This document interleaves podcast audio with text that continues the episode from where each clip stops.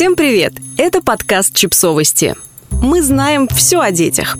Рубрика «Личные истории. Почему раздражает детский плач?» Детский психолог Анжелика Объедкова объяснила, почему нас так раздражают детские слезы и рассказала, что можно сделать, чтобы реагировать спокойнее. Когда-то ты была маленькой девочкой, обижалась, злилась, грустила и плакала. Что ты слышала о своих слезах? Не плачь, перестань.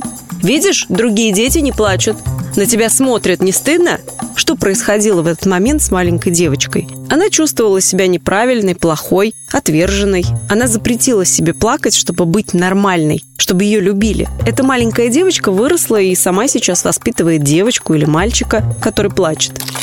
Что она чувствует сейчас, когда плачет ее ребенок? Раздражение? Почему он плачет? Ведь это запрещено. Ребенок позволяет себе то, что даже я не могу позволить. Раздражение. Почему другие не плачут? Все спокойные, а он плачет. Чувство вины. Я плохая мама. Дети не должны плакать. Растерянность. Что теперь делать? Запрещу плакать, как мне запрещали. Желание плакать самой. Это про невыплаканные слезы. Что на самом деле нужно в этот момент?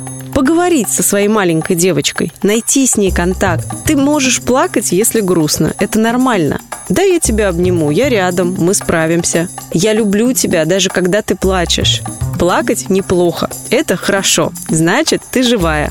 Техника, которая поможет уже сегодня проще реагировать на детские слезы. Закрой глаза и вспомни себя в детстве, когда родители запрещали плакать. Запомни те ощущения, прочувствуй их. Открой глаза и нарисуй на листе бумаги то, что чувствовала. Это могут быть даже каракули. Так ты дашь эмоциям волю, отпустишь их. С каждым днем рисунок будет становиться более спокойным, как и твое отношение к слезам ребенка. С появлением детей просыпается наш внутренний родитель, который подавляет внутреннего ребенка и вновь запрещает ему плакать.